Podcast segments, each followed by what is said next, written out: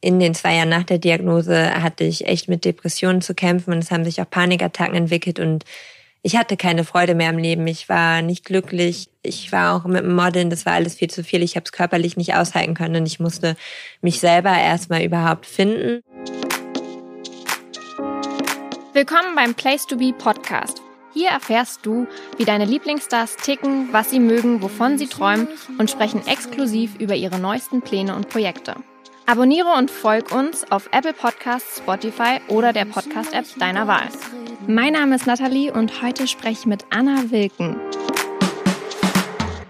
So, bevor wir anfangen, hallo Anna. Hallo. Du musst es jetzt nochmal erklären. Wir haben das gerade schon, bevor wir aufgenommen haben, einmal drüber gesprochen. Eigentlich heißt du gar nicht nur Anna. Genau, ich heiße eigentlich Annalena. Und das wissen ganz viele nicht. Und das finde ich auch persönlich ganz toll. Und meine Mutter ist wirklich immer sehr traurig, weil sie liebt den Namen Annalena. Aber dadurch, dass ich ohne Bindestrich geschrieben werde, also quasi einfach mit einer Leertaste, würde Lena als Zweitname funktionieren. Und damals gab es halt die Möglichkeit, dass Annalena als ganzer Name auch so als Schreibweise gilt und die gilt heute nicht mehr. Und bei GNTM damals habe ich mich dann halt einfach mit Anna beworben und seitdem kennt mich halt jeder unter Anna. Obwohl Annalena auch echt, das klingt richtig schön. Ich finde den Namen auch nicht schrecklich, aber ich fand Anna immer cooler. So kürzer und frischer und weiß ich nicht. Ich habe mich oft selber, das klingt jetzt ganz, ganz skurril, mehr als Anna gesehen. als Annalena. Und wenn mich jemand Annalena nennt, dann ist das meistens nichts Gutes. Also wenn Mama sagt Annalena oder ähm, Sakis, mein Freund, der ärgert mich da manchmal so ein bisschen mit, dann weiß ich schon so, okay, hier kommt was. Du hast es selber gerade schon gesagt, ähm, um dich mal so ein bisschen vorzustellen für alle Zuhörer, die dich vielleicht nicht kennen oder die vielleicht Jeremy's Next Topmodel nicht geguckt haben. 2014 hast du bei Jeremy's Next Topmodel mitgemacht. Du bist dann aber ausgestiegen. Du hast außerdem die Schule abgebrochen, modelst seitdem aber und du hast die krasse Diagnose Endometriose bekommen. Dazu kommen wir gleich. Fangen wir erstmal ganz am Anfang an. Wie war deine Zeit bei Jeremy's Next Topmodel für dich? Weil du warst ja erst 17 und bist dann freiwillig ausgestiegen. Genau, also das klingt jetzt ein bisschen makaber, aber das freiwillig Aussteigen, das sagt ja eigentlich schon sehr viel. Ich hatte keine schlechte Zeit dort. Ähm, ich habe super viel aus der Zeit gewonnen und ich meine, ich bin jetzt auch für drei Tage bei Betty und Betty war bei mir in der Staffel und Betty und ich sind ja wie eine Person. Also wer uns kennt, weiß es und sie hätte ich niemals kennengelernt, wäre ich nicht dort gewesen. Deshalb bereue ich es nicht. Aber es war für mich einfach nicht so mein Ding. Also es war mir oft auch einfach zu viel Trubel. Ich hatte auch oft einfach gar keinen Bock, Interviews zu geben oder mit der Kamera zu sprechen oder jetzt irgendwas zu machen, um mich irgendwie in den Mittelpunkt zu drängen. Ich hätte damals auch schon von meiner, von meinem Verdacht auf die Endometriose erzählen können und ich hatte auch viele Päckchen zu tragen, als ich da hingegangen bin. Habe es aber persönlich einfach nicht gemacht und wollte die Zeit für mich selber einfach gerne nutzen und die Erfahrungen sammeln, ohne dass die vielleicht ausgestrahlt werden auf eine Art und Weise, die ich halt nicht beeinflussen kann, ohne da jetzt was vorzuwerfen. Aber es ist natürlich was anderes, wie jetzt, wenn ich bei Instagram was hochlade, da kann ich bestimmen, was ich hochlade. Das hat man bei so einem Format natürlich nicht. Nichtsdestotrotz war es eine schöne Zeit, aber ich bereue das auch keineswegs freiwillig gegangen zu sein. Würdest du jungen Mädchen empfehlen, sich dort anzumelden, wenn sie ins Model-Business starten wollen? Übrigens für den Fall, dass jemand so ein leichtes Grunzen hört. Wir haben Besuch. Oscar, ist im Raum. Dabei. Oscar ist der Hund von Anna. Fühlst du dich angesprochen? da guckt er direkt, ey. Gott, bist du süß. Was heißt empfehlen? Ich persönlich finde, wenn man richtig modeln, modeln, modeln will, kann man das auch ohne Germany's Next Top Model schaffen. Es gibt mittlerweile, es gibt total viele und auch gute Agenturen in Deutschland und man geht einfach definitiv schon einen anderen Weg wenn man, das war bei uns damals ja noch nicht so mit Instagram, wenn man Bock hat auf Instagram und einfach bekannt werden und das ist ja auch eine Form von Modeln. Man macht ja, wenn man bei Instagram Kooperationen hatte, denken ja auch immer viele, man arbeitet nicht, aber es ist ja trotzdem eine Form von Modeling. Hi Oscar, weil man sich ja auch irgendwie darstellen muss. Dann ist Germany's Next Topmodel definitiv etwas, was ich empfehlen kann. Ich glaube aber, ich würde es nie wieder so mit so jungen Jahren machen. Ich ich es ist schon krass, es ist sieben Jahre her, wo wir gedreht haben. Und es war schon oft einfach auch eine anstrengende Zeit. Und deswegen habe ich halt auch einfach eben die Schule abgebrochen. Ich hatte danach auch eher ja, was heißt Probleme mit der Schule, aber die haben halt gesagt, entweder komme ich voll und ganz wieder oder ich lasse es halt. Und ich hatte halt Angebote von vielen Modelagenturen aus Deutschland und ich wusste, okay, ich kann das jetzt probieren und die warten nicht auf mich und habe mich dann halt eben fürs Modeln entschieden und für diesen Weg, sag ich mal, in so eine Art Selbstständigkeit und gegen die Schule. Ich habe mein Abi bis heute nicht nachgeholt. Es sind auch immer viele, die fragen und manchmal gab es auch Momente bei mir im Leben, wo ich mich unwohl gefühlt habe, weil ich einfach Angst hatte, nicht dieses Backup zu haben. Aber mittlerweile bin ich da so, das kommt schon alles irgendwie so, wie es kommen will. Und mein Abi kann ich immer noch mal irgendwann nachholen oder was anderes machen. Trotzdem hätte ich da einfach lieber noch ein Jahr durchziehen sollen und dann hätte ich das wenigstens in der Tasche noch gehabt. Das heißt, im Nachhinein bereust du so ein bisschen, das Abi nicht gemacht zu haben? Ja, ich ich hätte vielleicht ein Jahr später zu GNTM einfach gehen sollen. Aber ich meine, sowas weiß man vorher nicht. Und in dem Jahr, wo ich hingegangen bin, hat es sich richtig angefühlt, weil meine Oma ist da gerade gestorben und ich hatte richtig das Verlangen danach, irgendwie was zu erleben und ich wollte einfach weg von zu Hause. Ich wollte raus und das war auch eine schöne und aufregende Zeit und mir tat das auch echt gut. Ich habe echt oft abends im Bett gelegen und habe wirklich gehofft, dass die mich nehmen, dass ich einfach wegkomme. Und was das angeht, war das auch alles in Ordnung. Aber Schule ist halt auch irgendwo wichtig. Also gerade, falls hier auch junge Leute zuhören, finde ich, ist es definitiv was Wichtiges.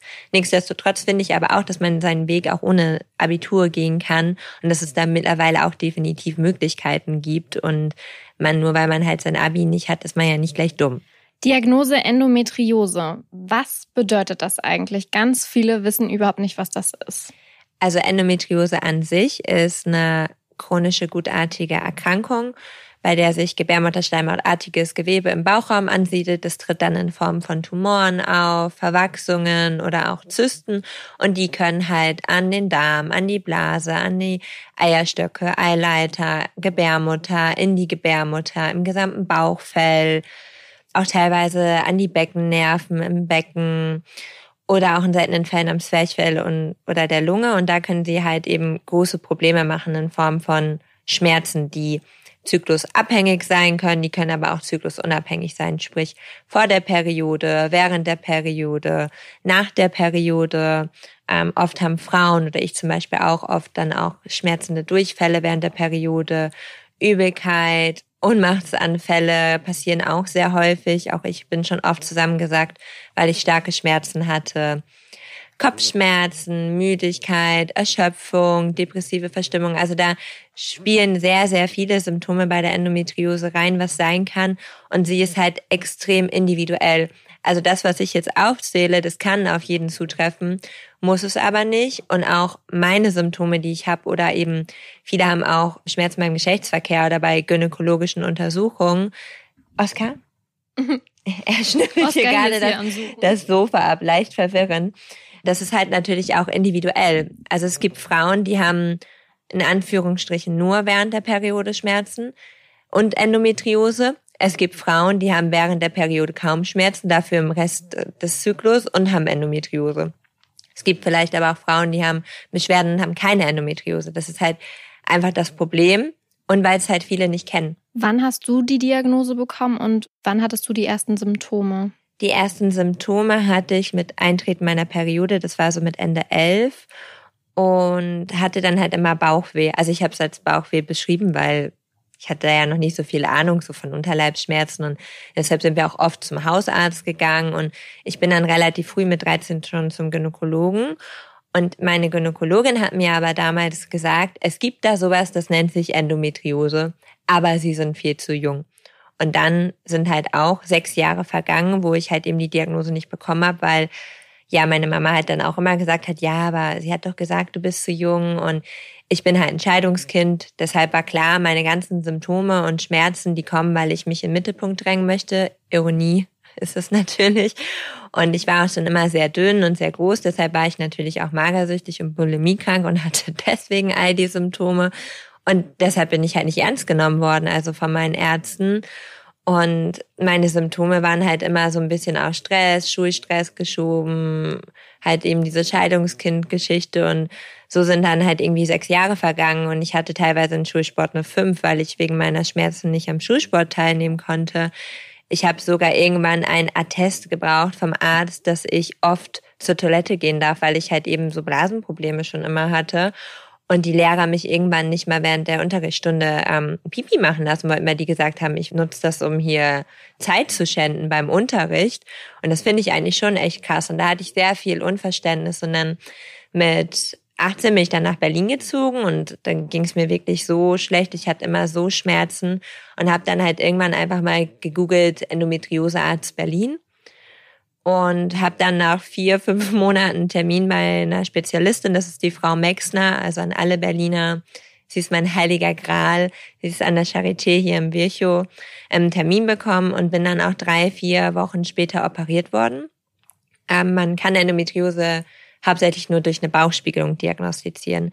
Das ist ein Eingriff unter Vollnarkose mit drei bis vier Schnitten, wo dann halt eben auch die Herde und Verwachsungen, eben das, was man findet, direkt entfernt werden und pathologisch gesichert werden und geprüft werden, ob es Endometriose ist.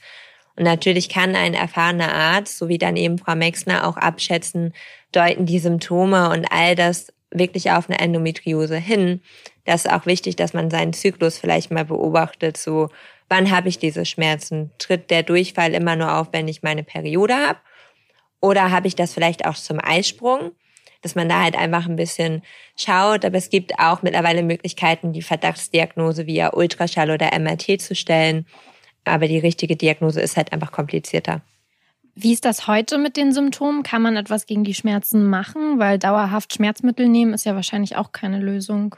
Also bei Endometriose ist tatsächlich so dieses Schmerzlindern das Einzige, was man machen kann, eben weil man es nicht heilen kann an sich, weil es gibt keine richtige Ursachenerklärung. Und dadurch, dass jeder Arzt gefühlt so seine eigene Art von Theorie hat, wie Endometriose entsteht, gibt es halt auch keine Behandlung, um es zu entfernen. Man kann zum Beispiel die Pille im Langzeitzyklus nehmen als Unterdrückung. Damit stellt man die Endometriose quasi ruhig, was auch bei vielen Frauen die Symptome lindern kann. Bei mir ist es nicht der Fall. Ähm, zusätzlich bin ich in der Kinderwunschbehandlung und da ist klar, beim Kinderwunsch nehme ich keine Verhütung. Was ich bei meinen ganzen Symptomen mache, ich gehe zu einer Heilpraktikerin was mir sehr, sehr, sehr gut tut und versuche auch viel über pflanzlichen und homöopathischen Sachen meine Symptome zu lindern. Ich gehe regelmäßig zu einer Art Physiotherapie, zu Fußreflexzonentherapie, um halt so meine Beschwerden zu lindern. Das Wort lindern ist ganz wichtig, weil man kann nicht erwarten, dass man alles wegzaubert. Und natürlich bleibt auch die Schmerzmitteleinnahme nicht aus, wenn man so starke Schmerzen hat, dass man weder sitzen kann noch stehen. Dann helfen auch leider manchmal Annika-Globulis nicht, so sehr ich auch in ihnen vertraue. Muss man da auch einfach seinen eigenen Weg finden mit dem Schmerzumgang. Und das finde ich ist noch nach der Diagnose, wenn man erstmal erleichtert ist, dass man weiß, woher diese Symptome kommen weil zwischendurch habe ich gedacht, ich bin irgendwie bekloppt. Ich bild mir das ein. Wenn jeder Arzt sagt, so kommt vom Stress, so irgendwann zweifelt man auch einfach an sich selbst. Da war ich erst richtig erleichtert und richtig froh, so doof das klingt, eine Krankheit zu haben, eine Erklärung zu haben.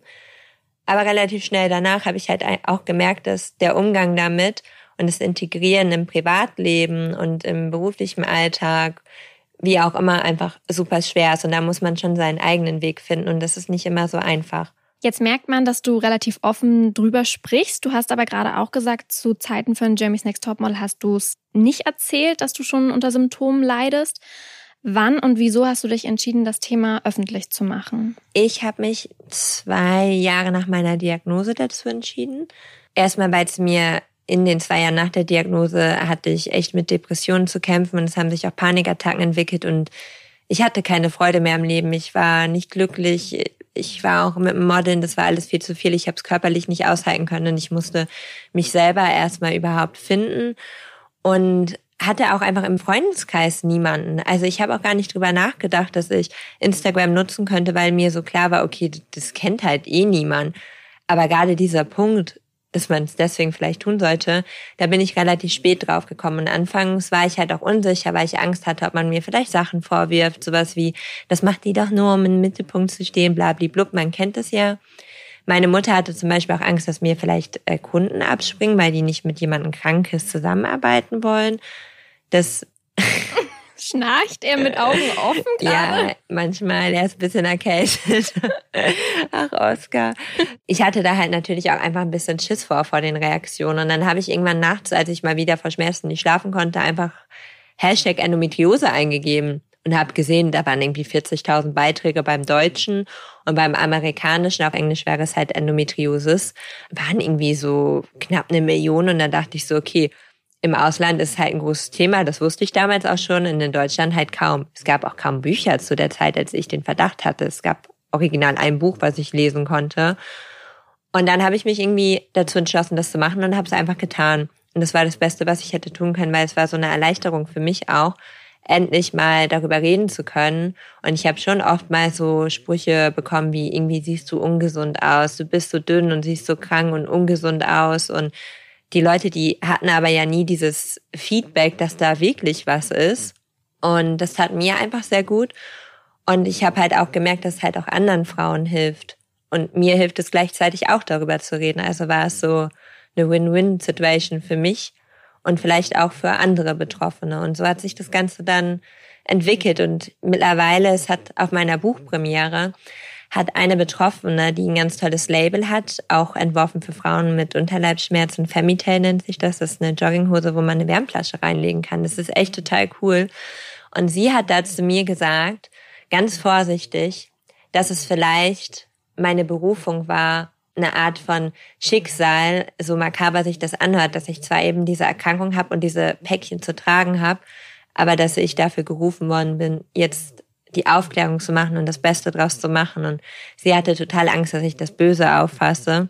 Aber ich fand das eigentlich voll süß und habe mich darüber eigentlich auch gefreut. Und mir macht es auch Spaß.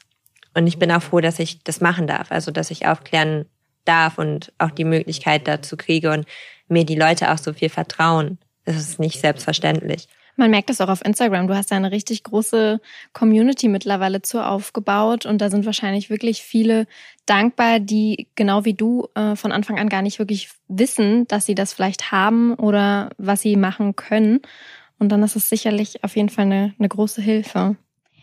Jetzt hast du es eben auch schon einmal ähm, erwähnt, du bist vergeben und zwar eigentlich schon relativ lange mit Sargis Adamian. Spricht das eigentlich richtig aus? ja, Sargis Adamian, das stimmt. Bei dir klingt es noch ein bisschen schöner.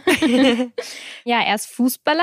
Wie habt ihr euch kennengelernt? Ich meine, als Model ist man ja auch, also in deiner Anfangszeit warst du ja besonders viel unterwegs.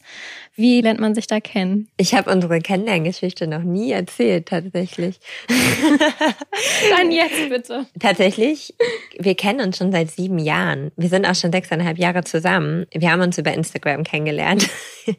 da gab es noch kein Instagram Direct Message. Da war es noch eine extra App. Ich meine, Instagram gibt es erst seit 2012 und wir haben uns 2013 kennengelernt. Und es war gerade die Winterpause von Germany's Next Topmodel, von unseren Dreharbeiten. Da war auch noch nicht öffentlich, dass ich da mitmache. Und ich habe seiner besten Freundin gefolgt. Ähm, sie ist Model und ich fand die so schön. Und so ein paar Tage nach Weihnachten hat sie ein Bild mit ihm hochgeladen. Und ich war gerade, muss man dazu sagen, von meiner ersten großen Liebe getrennt. Ich war halt 17 auch. Und ich fand ihn süß. und dann habe ich, und das ist jetzt ein ganz wichtiger Punkt, ich habe zwei, drei Bilder geliked wenn er das erzählt, sagt er, und sie hat mein ganzes Profil durchgeliked. Das stimmt nicht. Ich habe wirklich, ich habe zwei, drei Bilder geliked und ich fand ihn auch süß. Und ich hatte halt dieses Insta-Message, diese extra App von Instagram. Und da hat er mich dann angeschrieben. Und dann haben wir einfach angefangen zu schreiben und ich fand das voll suspekt, weil er hat halt damals bei Hansa Rostock noch gespielt und ich in Ostfriesland bei meiner Mama gewohnt und ich war so, okay, der wohnt 600, 700 Kilometer entfernt, der spielt Fußball. Was mache ich denn jetzt? Und meine Mama ist halt voll jung. Mama ist 44, ich bin 24, also sie hat mich mega jung bekommen und sie ist auch lockerer als ich manchmal. Und sie war dann so, so, ja, ist doch toll, lern den doch kennen. Und dann haben wir halt immer mehr geschrieben und geschrieben und nach vier Monaten haben wir uns das erste Mal getroffen. Und dann hat sich das halt einfach entwickelt und jetzt sind wir sechseinhalb Jahre zusammen. Wie ist das mit einem Fußballer zusammen zu sein? Wie kann man sich das vorstellen? Also erstmal, ich bezeichne mich nicht als Spielerfrau und Mist, das war meine nächste Frage. ich finde das ganz schrecklich. Man muss dazu sagen, dass der Alltag bei uns auch ein bisschen anders war, weil ich habe Sakis kennengelernt und er war da gerade noch in der Regionalliga.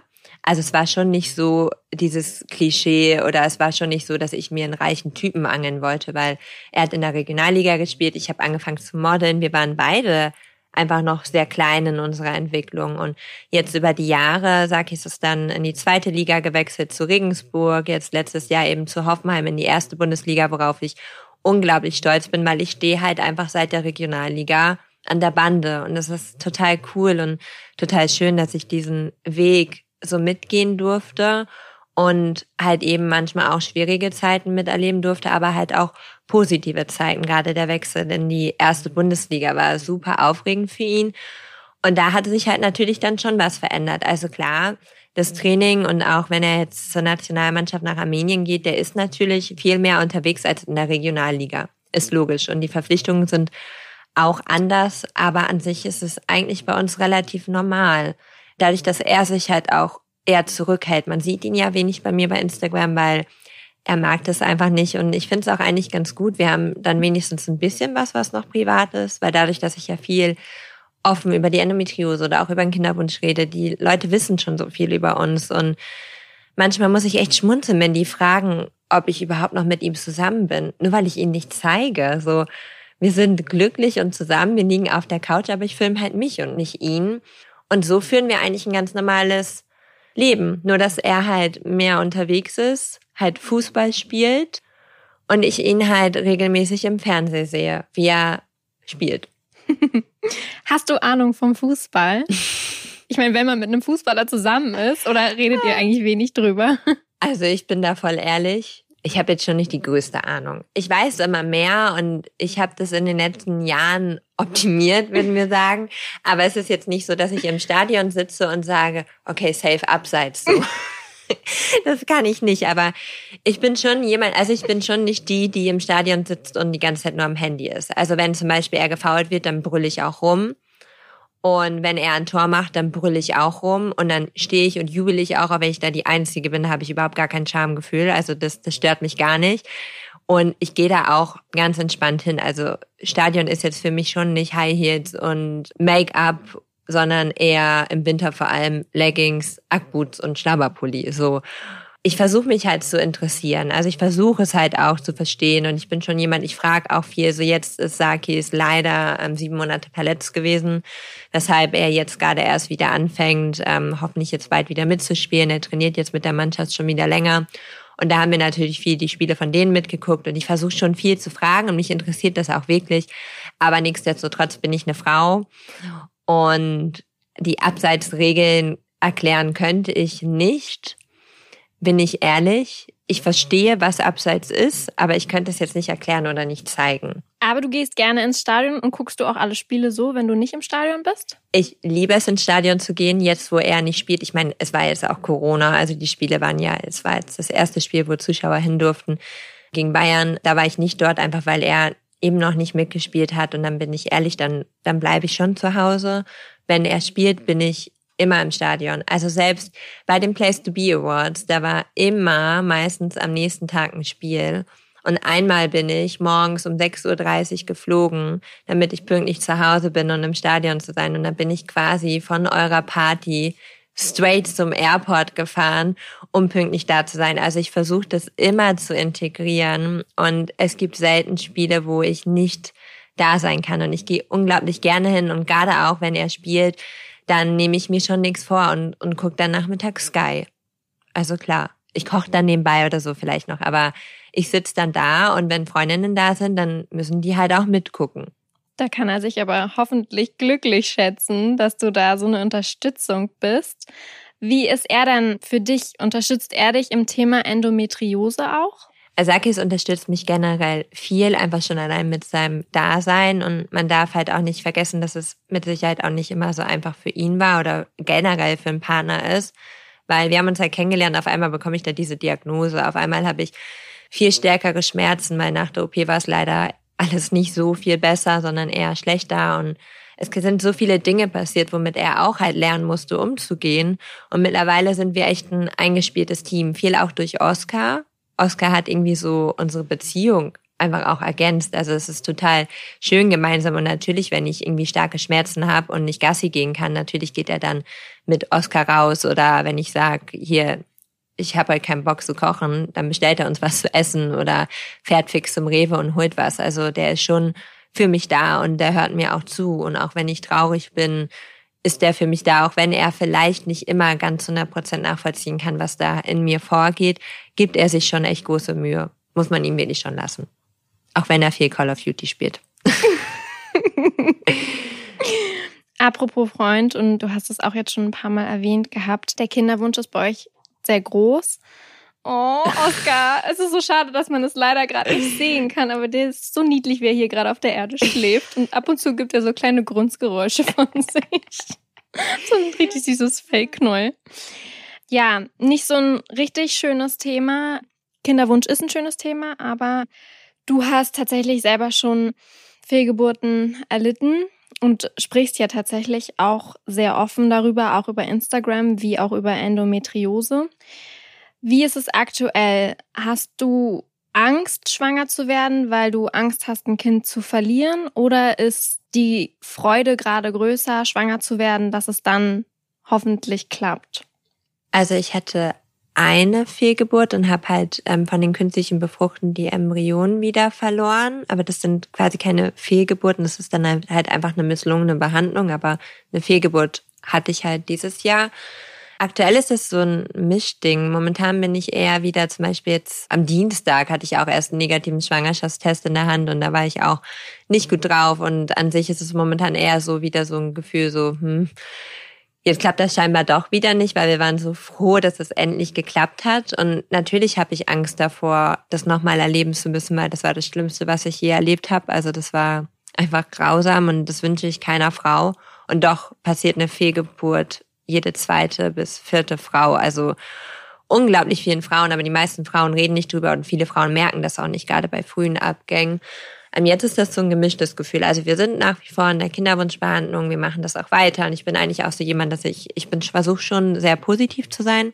Das funktioniert halt aber auch nicht immer, ist ganz klar. Also es gibt auch Tage, da kriege ich Angst, da weine ich, da stört es mich, bei Instagram 30.000 schwangere Frauen zu sehen.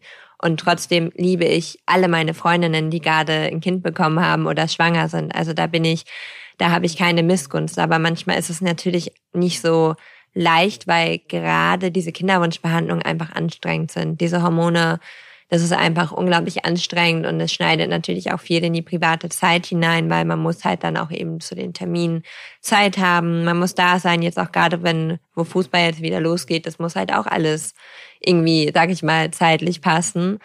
Und der, gerade ist es halt so ein gemischtes Gefühl. Also ich bin positiver Dinge, dass es klappt. Ich weiß halt nur noch nicht wann. Das ist halt das, was ich mir halt auch immer sage. Ich bin jetzt nicht so, dass ich denke, so, boah, das wird nicht klappen, sondern das klappt, aber halt jetzt nicht. Vielleicht auch nicht nächsten Monat. Vielleicht klappt es in drei Monaten. Vielleicht auch erst in einem Jahr. Weiß man nicht. Hast du vielleicht mitbekommen, Model Chrissy Teigen hat jetzt auch gerade eine Fehlgeburt hinter sich und hat sehr, sehr viel auch öffentlich preisgegeben und auch Fotos geteilt. Kannst du das nachvollziehen, dass sie das so öffentlich alles begleitet hat? Also ich muss sagen, ich habe das gestern hat sie das, glaube ich, gepostet gesehen. Und dadurch, dass ich gestern nochmal getestet habe, der negativ war, ich habe das gesehen und mir kamen selber kurz die Tränen, weil mich das so mitgenommen hat. Weil dadurch, dass ich das selber ungefähr nachempfühlen kann, ich meine, so eine Fehlgeburt ist individuell. Und ich finde natürlich, je länger man dieses Wesen in sich trägt, desto schlimmer ist es für einen selber, aber grundsätzlich ist es halt ein Verlust. Und der ist für einen selber immer am schlimmsten. Und deshalb kann ich schon halt ein bisschen auf eine Art und Weise nachvollziehen, auch wenn es bei ihr vielleicht individuell war. Und ich fand das ganz schlimm zu lesen und mich hat das extrem traurig gemacht. Aber ich fand es das schön, dass sie das gepostet hat und so viel Mut hat, weil eben diese Frauen so oft vergessen werden. So, das ist halt, es dreht sich einfach immer darum und für jeden ist so klar, dass man ein Kind kriegt. Aber das ist nicht selbstverständlich. Und das regt mich selber mal so auf, so wenn man dann irgendwie in Mädelsrunden sitzt und dann jemand sagt so, ja, wir wollen in zwei Jahren ein Kind, dann denke ich mir auch so, das kannst du nicht planen. Es gibt Mädels, ich habe auch Mädels in meinem Umkreis, Freundinnen, die setzen die Pille ab, zack, sind die schwanger. Hey, und das ist mega cool, aber das ist halt einfach nicht bei jeder Frau so. Und das wird oft einfach, fällt das durch, durch den ganzen Frauen, die schwanger sind und die wunderschöne Babys bekommen und süße Babys. Man vergisst die Frauen einfach. Und deshalb finde ich das mutig und irgendwo auch notwendig, dass das gemacht wird, damit da halt auch aufgeklärt werden kann. Und da gehört halt schon viel, viel dazu. Das ist schon nicht so, dass man was postet und dann bekommt man kein Feedback. Man kriegt Feedback und man kriegt vielleicht auch manchmal unschönes Feedback. Also das war bei mir auch so mit der Fehlgeburt durchweg war alles positiv und ganz viele hatten halt auch eine Fehlgeburt, die mir geschrieben haben und das tat total gut, was die mir geschrieben haben. Das war schön, aber ich hatte auch, das kann ich zwar an der Hand absehen, Nachrichten dabei, wo ich geheult habe, weil die mich so verletzt haben, weil die so fies waren und das waren auch noch von Frauen. Und das gehört halt auch dazu, wenn man über sowas spricht. Kannst du grob sagen, was die dir geschrieben haben? Ach, das waren dann so Nachrichten wie ich, ich habe nicht bekannt gegeben und darüber rede ich auch nicht, wann ich das Baby oder unser Baby verloren habe. Und es waren dann so Frauen, da hat eine geschrieben, ich würde da ja sicherlich nicht drüber reden, weil ich das früh verloren hätte und dann ist das ja nur ein Zellhaufen. Und das ist viel schlimmer, wenn man das später verliert. Und ich saß zu Hause und ich habe mir nur so, also ich habe echt gedacht, okay, komm, hast du sie nicht mehr alle. Also ich habe mit einigen auch wirklich extrem diskutiert. Und das fand ich ganz schlimm. Also gerade von Frauen, die, die selber sowas durchmachen muss ich ganz ehrlich sagen, da kann ich nicht mal ansatzweise Verständnis aufbringen, weil ich mich dann echt so frage, so, wo ist da eigentlich der Verstand geblieben? Du bist ja noch echt jung, wenn ich das so ja. sagen darf. Warum möchtest du schon so früh Mutter werden oder so jung? Also erstmal finde ich, dass sowas kein Alter hat und es gibt nie einen richtigen Zeitpunkt dafür. Und dann ist es halt auch ein bisschen mit dem zu verschulden, dass mir halt vor drei Jahren auch eben die Diagnose primäre Sterilität gebracht worden ist und ich halt so von der Fruchtbarkeit und von meiner, sag ich mal, Eizellreserve und von meinem Tun da unten einer Frau grenze, die Richtung die Wechseljahre geht. Deshalb, ich bin jung, ja, aber untenrum vielleicht nicht mehr ganz so. Ich bin jung genug und habe noch ganz viel Zeit, künstliche Befruchtung und Behandlung zu machen. Das ja, das ist definitiv ein Vorteil. Aber biologisch gesehen sieht's halt nicht krass gut bei mir untenrum aus, sagen wir es mal so, um das jetzt so schropp auszudrücken. Es ist jetzt auch nicht so, dass man sagen kann, wenn man die Diagnose Unfruchtbarkeit oder Sterilität oder Endometriose bekommt, dass das so ein Omen ist, dass das nie, nie, nie klappen wird. Es kann nur einfach sein, dass es länger dauert, dass es mehr Unterstützung braucht und vielleicht bekommt man auch die Diagnose und auf einmal wird man auf natürlichem Wege schwanger. Ich war auch auf natürlichem Wege schwanger, als ich schwanger geworden bin. Damit hat keiner gerechnet. So, das war ein Monat, wo die Behandlung abgebrochen werden musste. Und auf einmal mache ich da random diesen Test und dann war da ein zweiter Strich. Ich habe gedacht, ich sehe nicht richtig so. Und es hatte kein gutes Ende. Das kann aber natürlich auch passieren. Und dann bin ich da halt einfach so rein, was heißt reingerutscht? Das stimmt schon nicht. Also wir wollten schon immer Kinder und der Sakis liebt Kinder und ich liebe auch Kinder und dadurch, dass es halt eben kein perfektes Alter dafür gibt, haben wir gesagt, wir machen das jetzt einfach und haben aber erst angefangen, einfach Eizellen zu sammeln, damit wir das, was ich jetzt habe, safe haben, damit es nicht noch schlechter werden kann. Und während der Behandlung habe ich mich oft nicht reif genug gefühlt, weil ich halt Angst davor auch hatte und weil ich einfach auch überfordert war. Ich meine, mit 21 sowas gesagt zu bekommen, so, Frau Wilken, Ihre Werte sind gut, gut genug, um jetzt mit einer künstlichen Befruchtung zu starten. Ich saß da auch und dachte so, so, nee, also ganz sicher nicht. Und das hat echt lange gedauert, dass ich mich darauf eingelassen habe. Und dann irgendwann kam halt der Punkt, dass wir gedacht haben, so, wir machen das jetzt einfach noch intensiver und haben es halt dann gemacht. Wäre Adoption theoretisch auch eine Option für euch? Also wir finden oder ich finde eine Adoption definitiv schön. Aber ich bin so der Typ, aktuell machen wir ja das, was wir jetzt gerade machen. Und ich möchte aktuell noch gar nicht an die Dinge denken, die passieren können. Aber grundsätzlich finde ich Adoption sehr schön und das ist auch nichts, was, was wir ausschließen, nur weil ich vielleicht bei Instagram nicht drüber rede. Das sind auch immer viele, die, die sagen, warum adoptiert ihr nicht einfach? Aber man muss halt auch dazu sagen, wenn man diesen Kinderwunsch hat, ist man irgendwo auch in diesem Wunsch so gefangen, weil der Wunsch ist so stark, dass man sich den auch erfüllen möchte. Und ich will damit nicht sagen, dass eine Adoption das nicht erfüllt, aber wenn man halt auch diesen Wunsch hat, das Schwangersein zu erleben und einfach so in diesem Wahn drin ist, dann ist es, glaube ich, auch gar nicht immer so leicht, diese Erkenntnis dann zu bekommen, so, okay, stopp, wir hören jetzt auf. Und dadurch, dass wir halt einfach noch mega jung eben sind, lassen wir uns da einfach noch Zeit. Und wenn es in zwei, drei Jahren immer noch nicht geklappt hat, dann sind das definitiv, ist das eine wunderschöne Alternative und definitiv was, was immer im Hinterkopf schlummert. Also es ist nicht so, dass wir sagen, würden wir nie machen. Aber jetzt aktuell haben wir halt noch so unseren Wunsch und den würden wir noch verfolgen. Was kannst du anderen Frauen mitgeben, die ähnliches durchleben? Darüber zu sprechen. Ich finde das ganz wichtig. Ich habe das anfangs nicht getan und das hat mich innerlich voll aufgefressen. Ich habe ja auch bei Instagram ganz spät erst eineinhalb Jahre später nach Behandlungsbeginn habe ich darüber gesprochen oder ein Jahr später und auch am Anfang, es wussten echt nur so eine Handvoll Freunde und es war voll anstrengend eigentlich so im Nachhinein immer so rumzulügen, so dabei sitzt man alle zwei Tage im Kinderwunschzentrum und man sagt, nee, ich habe einen Termin, ich muss da und ich muss hier hin und das war total blöd, weil die ja halt auch kein Verständnis aufbauen konnten. Und meistens bekommt man dann ja auch so blöde Fragen gedrückt wie, und wollt ihr nicht endlich mal Kinder haben? Und wenn das Umfeld aber gar nicht sensibilisiert ist, weil es halt nicht über die persönliche Geschichte, das persönliche Problem weiß, kommen halt so blöde Kommentare vielleicht auch eher. Deshalb finde ich das wichtig, wenigstens im Umfeld darüber zu reden. Es muss sich nicht jeder einen Instagram-Account machen. Aber auch da, es gibt mega tolle Accounts, sowohl bei der Endometriose gibt es so coole Accounts bei Instagram, die sich so viel Mühe geben und so viel Mut beweisen. Auch beim Kinderwunsch gibt es so tolle Accounts, wo die Frauen alles geben, um aufzuklären und irgendwie dem Thema einzustehen. Das muss nicht jeder machen. Aber im Umfeld würde ich immer drüber reden. Und ich persönlich würde immer schauen, dass man das macht, was einem auch irgendwie Freude bereitet.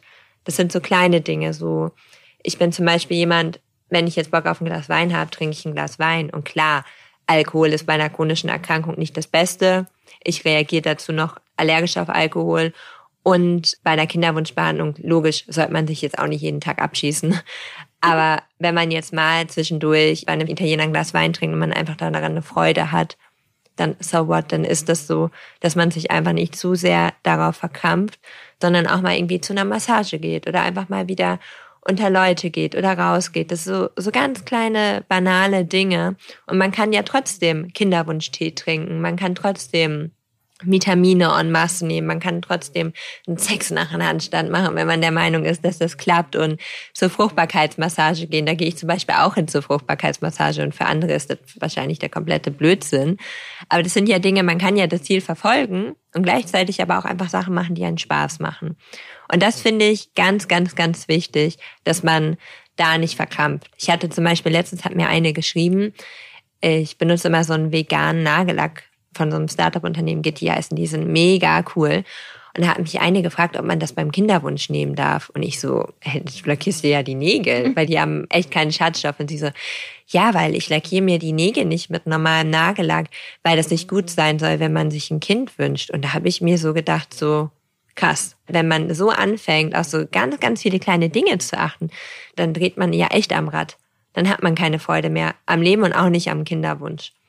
Aber das ist natürlich schwer, da so seinen eigenen Weg zu finden und auch irgendwie so diesen Mittelweg, dass man trotzdem irgendwie das Ziel verfolgt, aber halt auch nicht ganz untergeht dabei. Ich finde, das waren richtig, richtig schöne Worte zum Abschluss.